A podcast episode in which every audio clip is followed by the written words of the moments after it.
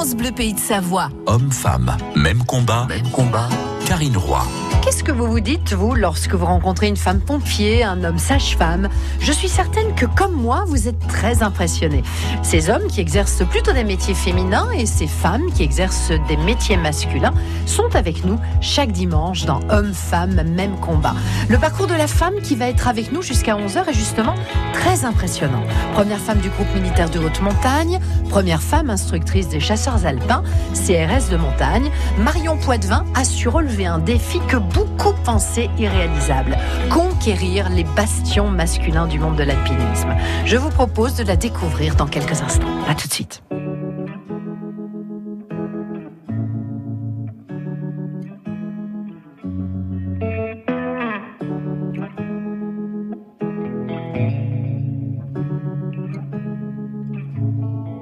Quand tu traverses la pièce, en silence que tu passes devant moi, je regarde tes jambes, la lumière tombant sur tes cheveux. Quand tu t'approches de moi, ton parfum me fait baisser les yeux. Et si tu touches mes mains, je m'arrange pour ne pas y penser. Je n'ai pas d'amis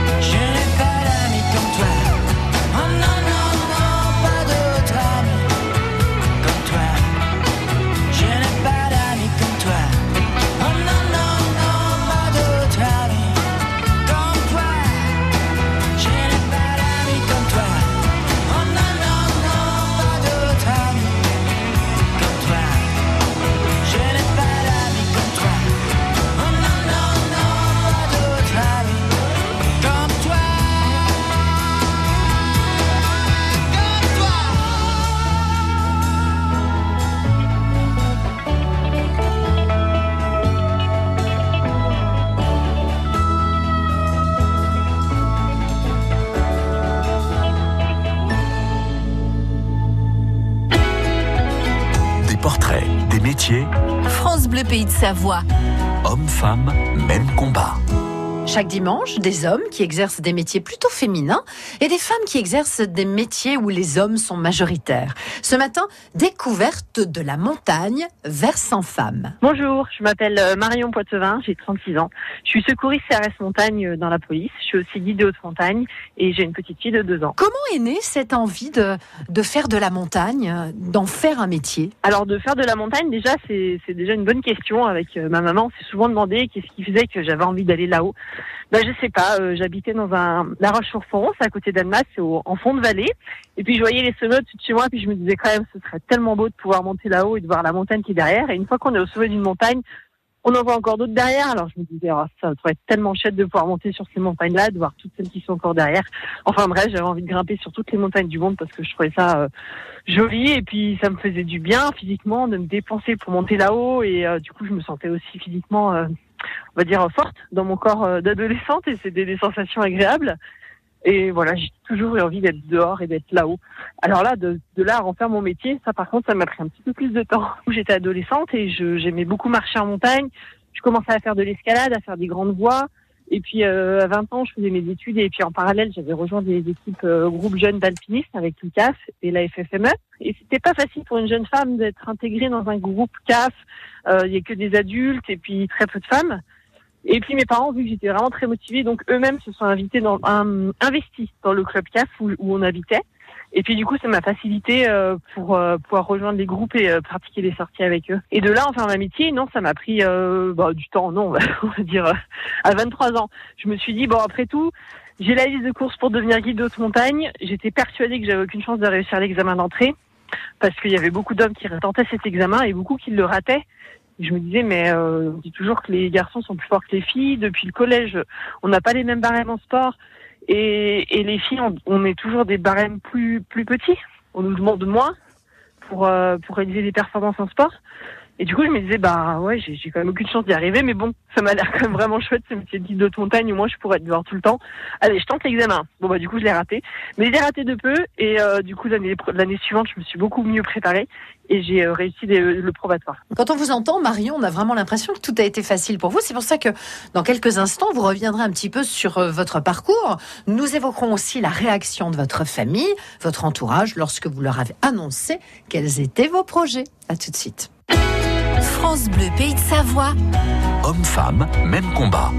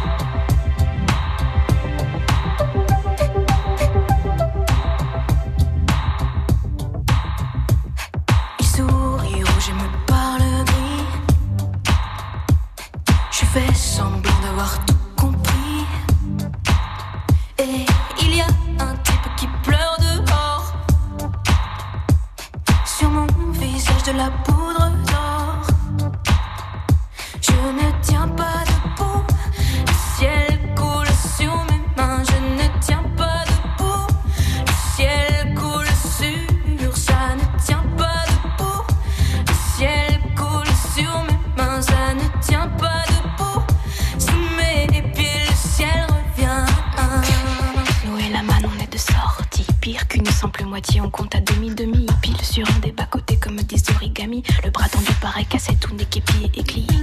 Ces enfants bizarres, crachés dehors comme par hasard. Cachant l'effort dans le griffoir. Et une creepy song en étendard qui fait. Je fais tout mon make-up au mercure au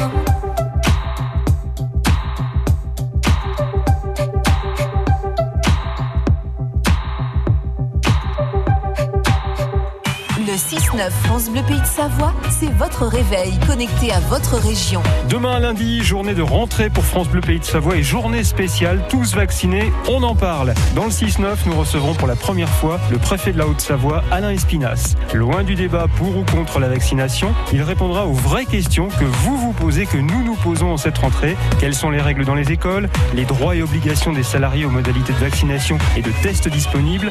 Alain Espinas, le préfet de la Haute-Savoie, dans le 6-9 de France Bleu Pays de Savoie, c'est demain entre 7h30 et 8h30. Retrouvez toute l'équipe du 6-9 France Bleu Pays de Savoie demain dès 6h. Stop aux clichés. Homme-femme, même combat. Sur France Bleu Pays de Savoie. On retrouve Marion Poitvin, la première femme du groupe militaire de haute montagne, puis première femme instructrice des chasseurs alpins, euh, maintenant CRS de montagne. Très tôt, vous avez su, Marion, c'était au fond de vous. Euh, Mais votre entourage, vos parents, vos amis, est-ce qu'ils vous ont suivi? Est-ce qu'ils ont été surpris? Est-ce qu'ils vous ont soutenu? Euh, mes parents m'ont soutenu à fond. Ils n'étaient pas forcément. mon papa avait eu fait de l'alpinisme avant ma naissance et puis après il a arrêté. Il a fait du parapente, du deltaplane, d'autres choses. Ma maman était très sportive et elle aimait bien aussi euh, l'aspect euh, physique d'une longue course en alpinisme. Et donc du coup, quand euh, adolescente, vers 17, 18 ans, 19 ans, j'ai eu envie de faire des courses en haute montagne. Et bien, j'ai été voir un club CAF. Et puis mes parents, vu que j'étais vraiment très motivée, donc eux-mêmes se sont invités dans un, investis dans le club CAF où, où on habitait.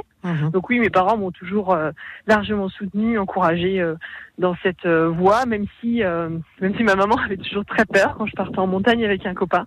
Mais elle voulait pas non plus m'empêcher de faire ce que j'aimais, parce que ça se voyait que j'étais vraiment bien là-haut et vraiment heureuse d'être en montagne. Vous avez un palmarès à faire pâlir euh, d'envie le plus doué des, des alpinistes, Marion Poitvin. Euh, en Haute-Savoie, Marion, la première femme du groupe militaire de haute montagne, puis première femme instructrice des chasseurs alpins, CRS de montagne. Euh, vous n'avez jamais eu des appréhensions? Euh, non, j'avais pas d'appréhension. Je pense que parce que j'étais tellement omnubilée par le fait d'avoir un, un travail et d'être payée pour aller en montagne, ça me semblait tellement euh, incroyable et inimaginable que je me suis pas dit que me retrouver qu'avec des hommes, ça allait être un problème. Et euh, je l'ai découvert au fur et à mesure. Alors parfois, c'était bah, la plupart du temps, même je dirais, c'était vraiment chouette. Il y avait une super ambiance et puis on, on vivait tous la montagne, on adorait tous être en montagne. Mais c'est vrai que parfois, bah, je me sentais surtout seule. C'est ça la, chose la plus pesante. C'était cette solitude, euh, voilà, d'être un petit peu différente euh, des autres, quoi. Et c'est vrai qu'on n'a pas la même façon de s'exprimer, de, de parler, de je sais pas, de, faire des blagues, de s'habiller. Voilà, on n'a pas la même façon d'appréhender le monde. Et du coup, ben, on est très différents. Pourtant, euh, moi, j'ai l'impression qu'il n'y a pas de raison vraiment physiologique. Enfin, surtout dans les métiers où on fait, on fait la même chose. Mais j'ai l'impression que c'est vraiment très culturel, ce bagage culturel qu'on qu'on transpose encore euh, sur nos enfants, que les petites filles et les petits garçons sont différents, alors qu'en fait, euh, ben non. Ceux qui aiment la montagne, ils aiment la montagne, c'était ça qu'on avait encore un. Marion, vous nous direz dans quelques instants à quelles difficultés vous avez dû vous vous confronter dans ces milieux militaires et montagnards. À tout de suite. Homme-femme, même combat. France Bleu Pays de Savoie.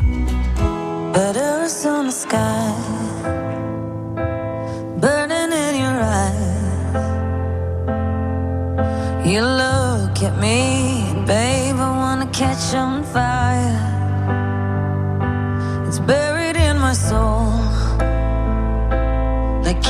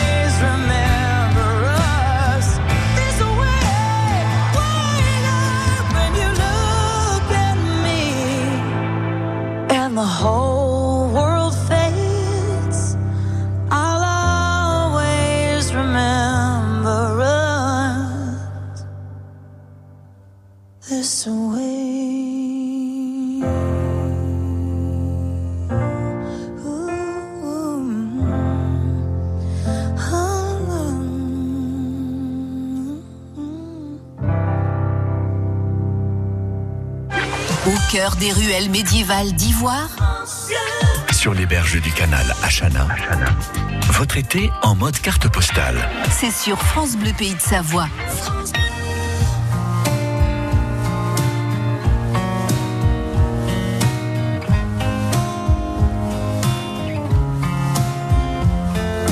On le voit passer rue de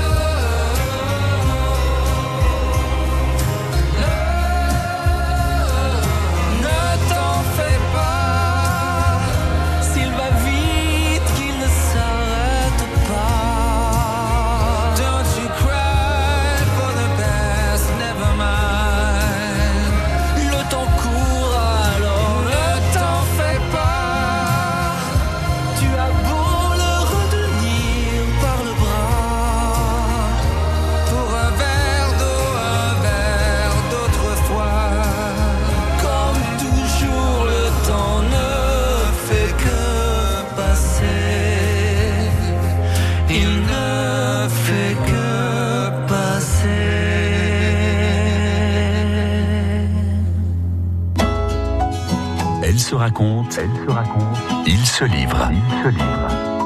Homme, femme, même combat. Sur France Bleu Pays de Savoie. Jusqu'à 11h, c'est Marion Poitevin qui est avec nous, première femme du groupe militaire de haute montagne, première femme instructrice des chasseurs alpins. Marion, vous avez le bonheur d'avoir pu faire de votre passion pour la montagne votre métier.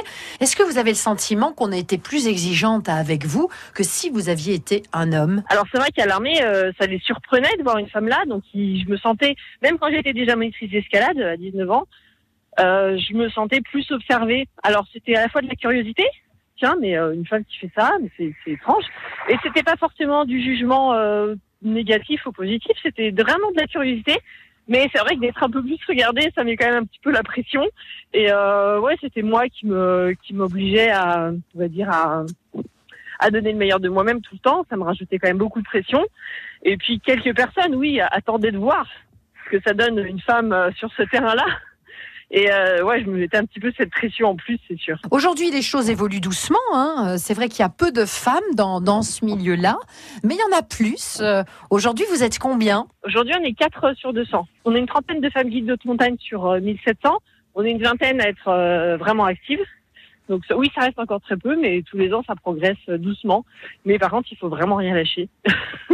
C'est-à-dire que ce genre d'émission où on met en avant euh, ces, ces femmes-là qui font des choses, euh, euh, on va dire encore euh, pas exceptionnel, mais encore euh, rare pour des femmes, euh, c'est important d'en parler parce que c'est encore loin d'être euh, la norme. Ce serait chouette le jour où on aura un peu besoin d'en parler. Ça veut dire qu'effectivement, ce sera devenu la norme et qu'une petite fille ou un petit garçon pourra choisir sa profession, ses activités, ses loisirs, ses amis, en fonction de d'autres critères que le sexe. Comment on peut faire évoluer les choses? Euh, bah, je pense que bah, déjà en parler, communiquer, ça c'est vraiment important. Et puis ensuite, euh, il y a pas mal de choses qui sont mises en place, euh, tout ce qu'on appelle euh, les quotas. Alors les quotas, c'est une façon de forcer un peu le, le- le passage pour une meilleure égalité homme-femme ou raciale ou sociale dans différents domaines. Mais c'est un peu la seule solution pour bouleverser du culturel. Et puis aussi, il y a une chose importante, c'est le langage. Aujourd'hui, il y a quelque chose qui revient souvent, c'est l'écriture inclusive. C'est le fait de, que le masculin ne l'emporte pas sur le féminin dans la grammaire française. Et ça, c'est des petits détails qui sont tellement intégrés, on va dire, dans notre vie de tous les jours et dans notre façon de penser et de nous exprimer que, euh, que des fois on l'oublie. Dans quelques instants, Marion, vous nous direz que vous vous battez au quotidien pour que les femmes osent choisir des métiers, des statuts d'où elles ont été longtemps exclues. France Bleu Pays de Savoie, Homme-femme, même combat. France Bleu craque pour Lazara. Tu t'en iras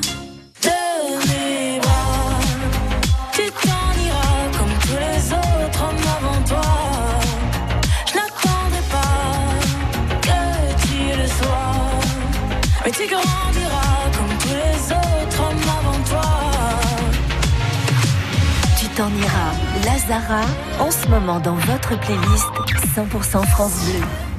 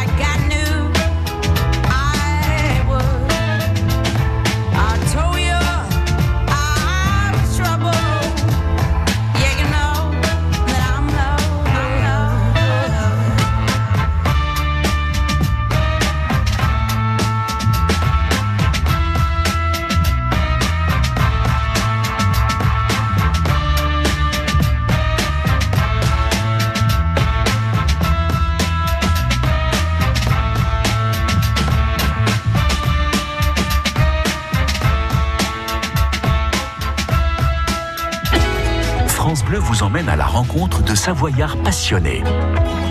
Homme-femme, même combat. Suite de ce rendez-vous dans lequel vous découvrez Marion Poitvin, qui a un beau CV, première femme du groupe militaire de haute montagne, première femme instructrice des chasseurs alpins, CRS de montagne. D'ailleurs, Marion, vous avez un petit truc à nous dire. Tous les matins, je me lève et j'ai pas forcément l'impression d'aller travailler. Donc c'est quand même plutôt chouette. Quelles sont les difficultés que vous avez rencontrées, Marion, et, et que vous rencontrez peut-être encore aujourd'hui? Parce que vous êtes une femme. C'est pas forcément dans les rapports. Hein. Oui. Alors, bah, c'est plutôt dans les représentations. Moi, dans les représentations. C'est-à dire qu'en tant que femme, il m'a fallu euh, du temps pour me dire, euh, bah tiens, euh, pourquoi pas moi? Alors après, le- disons que les, les hommes, par exemple, qui, qui ont grandi dans des villes et pas forcément dans le milieu de la montagne, eux aussi, ils mettent du temps à se dire, mais après tout, pourquoi pas moi? Et, c'est vrai que moi, par contre, bon, bah, j'avais du coup encore moins de modèles. Et, euh, et ça, ça m'a pris du temps. Voilà. Ce qui, m'a pris du temps, c'est, de m'imaginer.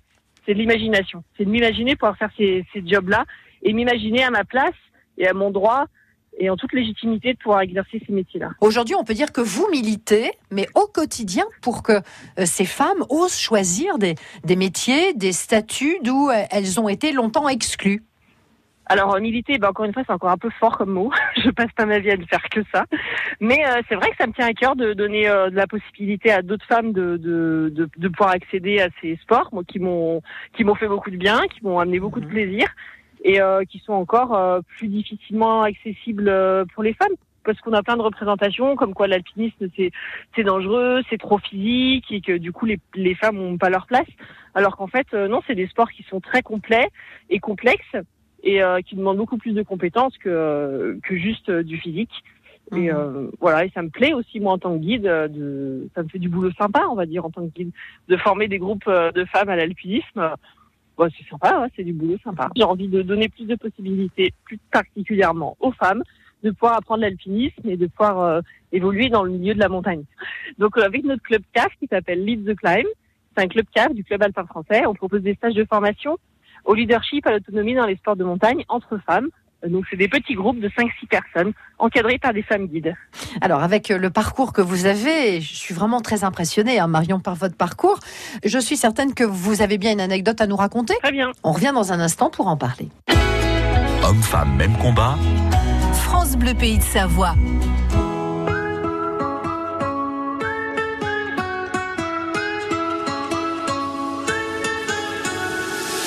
Y a ces sourires qui nous manquent, tous ces souvenirs qui nous hantent.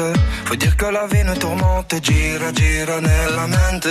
Le chemin long, mais la vie est brève. Pas le temps pour les détours. Je crois qu'il est l'heure que nos verrons le lève. Que vienne enfin le beau jour. On chantera la délivrance, on célébrera notre chance de s'aimer là dans l'insouciance. L'aria della dolce vita. Garde l'espoir que la fête sera aussi grande que nos joies. J'ai tous vos regards dans la tête, j'attends plus que vos bras. Viens, on se fait du bien.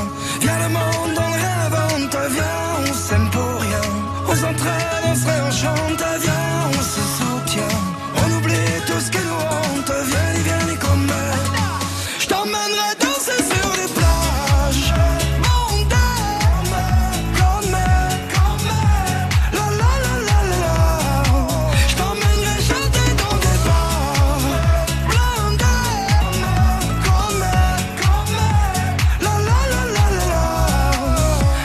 mi sento felice, a volte mi si stringe il cuore. Vorrei come la fenice far rinascere la gioia. Quando sto male che sono nel dubbio, cerco un po' d'umanità. Solidare in questo mondo è l'unica verità. On chantera la délivrance, on célébrera notre chance de s'aimer là dans l'insouciance. L'aria della dolce vita. Je garde l'espoir que la fête aussi grande que nos joies. J'ai tous vos regards dans la tête, j'attends plus que vos bras. Viens, on se fait du bien. Viens le monde,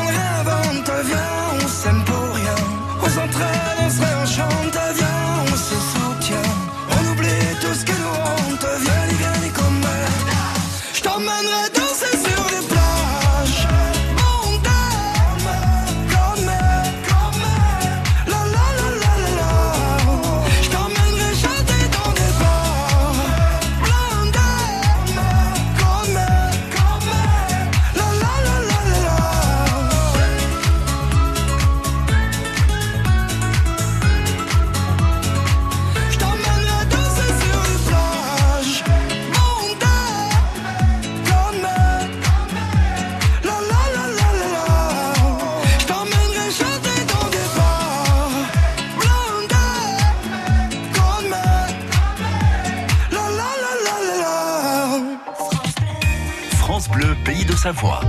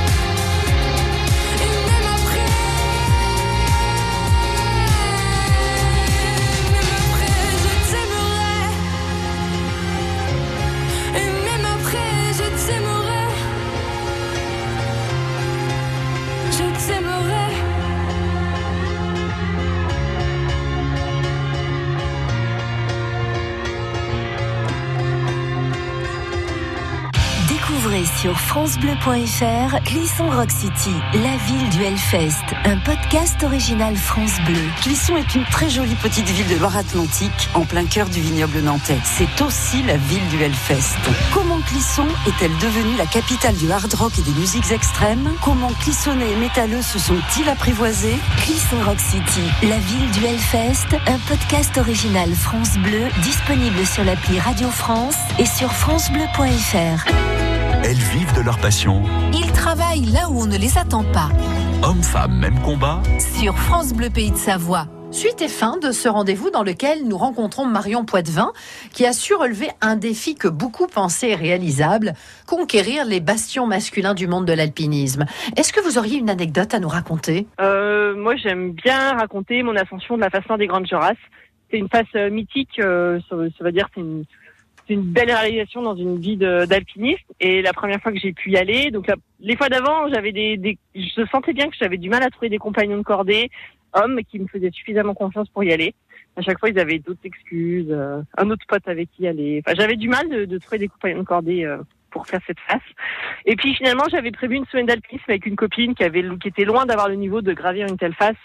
Et puis je lui ai dit là, c'est vraiment super condition, j'ai envie d'y aller. euh, et au début, elle hésitait un petit peu. Et puis finalement, elle m'a fait confiance.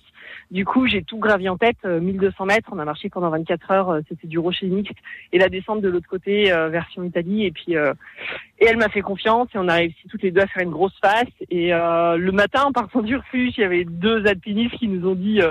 Mais vous êtes déjà prête pour partir faire la face, mais vous avez même pas eu le temps de vous maquiller, vous êtes préparée en 10 minutes.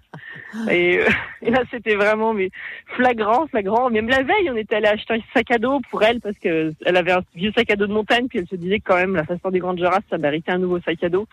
Et, et le vendeur nous a dit bah oui, ce modèle, il est sympa. Bon, après, c'est pas un modèle suffisamment technique pour faire la façon des grandes. Et, euh, et on lui a dit bah ouais mais nous on y va demain là. Donc euh, il faut nous prendre un bon sac et il savait pas si on était en train de se moquer de lui si c'était sérieux mais c'était sérieux. On y allait le lendemain. Et on l'a gravi le, le lendemain. Et, et c'est vrai que depuis cette ascension je me suis dit bah ouais en fait je je suis capable. Je suis capable de mener des grandes courses. Je suis capable de, de marcher pendant 24 heures et, et de m'occuper de quelqu'un en montagne. Et donc j'ai pu euh, ensuite retourner faire cette belle fête nord euh, avec un client quelques années suivantes. Bah, C'est une très belle histoire. Merci de nous avoir fait Voilà. partager un petit peu de, de cette histoire parce qu'on en est friand et on est très fiers d'avoir euh, des femmes, euh, des femmes comme ça dans ce rendez-vous, hommes-femmes, même combat, hein, qu'on peut apprécier tous les jours de cette semaine, euh, l'été, euh, qui se sont battus un petit peu plus pour y arriver, hein, mais des hommes aussi pour se démarquer, pour se faire un nom, pour se faire respecter, qui brisent aujourd'hui les préjugés. Euh, merci Marion, à, à très bientôt et vous on peut être militaire, on peut faire partie euh, du groupe militaire de haute montagne, on peut être femme instructrice des chasseurs alpins et CRS de montagne et avoir aussi du ricil et un beau rouge à lèvres. Et maman. Une maman, une femme parmi ces femmes et ces hommes que nous avons eu tant de plaisir à découvrir tout au long de cet été dans Hommes-Femmes, même combat. Un rendez-vous dans lequel chacun a tordu à sa manière le coup au cliché. Ils ont chacun ainsi donné de leur voix pour ouvrir d'autres voies, notamment celle de la tolérance. J'espère que vous avez pris autant de plaisir que moi à les écouter et que vous prendrez aussi du plaisir à écouter le dernier portrait dressé par nos spécialistes montagne, Christophe Chardon et Jean-Michel Asselin dans Histoire de montagne que nous allons retrouver dans un instant. Bon dimanche, belle fin de vacances à tous et à demain pour de nouvelles aventures sur France Bleu. Hommes-femmes, même combat. Faites connaissance avec nos autres invités sur francebleu.fr